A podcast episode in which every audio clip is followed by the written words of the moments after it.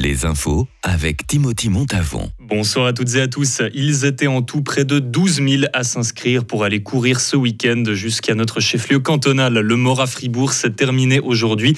Des centaines de spectateurs sont venus y assister tout au long du trajet.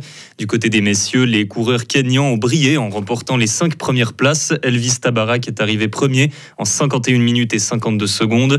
Pour les femmes, c'est Gouloumé Arado qui a terminé première en 1h43 secondes.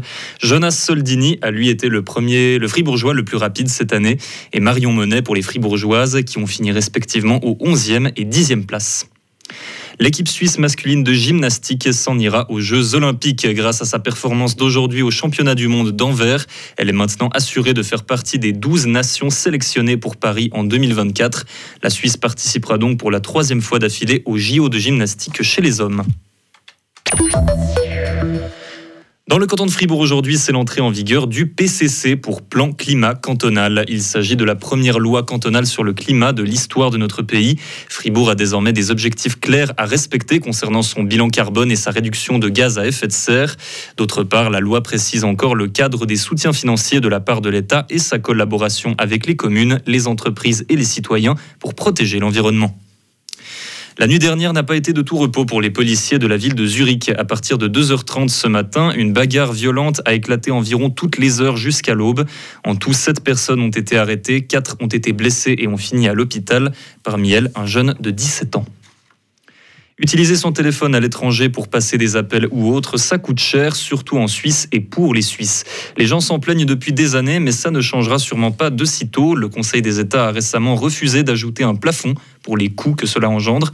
Et pour euh, pour établir ce fameux plafond, il faudrait s'appuyer sur des accords internationaux entre la Suisse et les autres pays, qui n'existent donc pas encore. Néanmoins, une proposition d'intégrer un accord sur le sujet avec les pays de l'Union européenne devrait être étudiée. Une boîte de nuit a été ravagée par un incendie tôt ce matin dans une ville du sud-est de l'Espagne. La police a déjà pu retrouver 13 victimes décédées et 4 blessés. Près de 40 pompiers ont dû se rendre sur les lieux pour éteindre les flammes. Aujourd'hui, un attentat a eu lieu à Ankara, en Turquie. Deux hommes portaient des ceintures d'explosifs et ont tenté de frapper le bâtiment de la police et le ministère de l'Intérieur. L'un d'eux a été tué avant de se faire exploser. L'autre y est arrivé et a blessé deux, a blessé deux policiers. L'attaque a été revendiquée par le Parti des travailleurs du Kurdistan, considéré comme terroriste par la Turquie et plusieurs autres pays européens.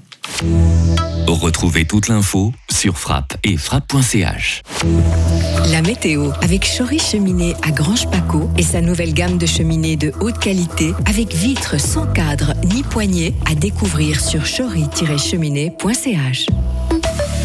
Le temps pour ce début de semaine qui s'installe tranquille, c'est encore du soleil. Température de 10 à 26 degrés. À partir de mardi, ça y est, on aura de la douceur, un peu plus de vent, des températures jusqu'à 25 degrés et en soirée, on verra de possibles averses.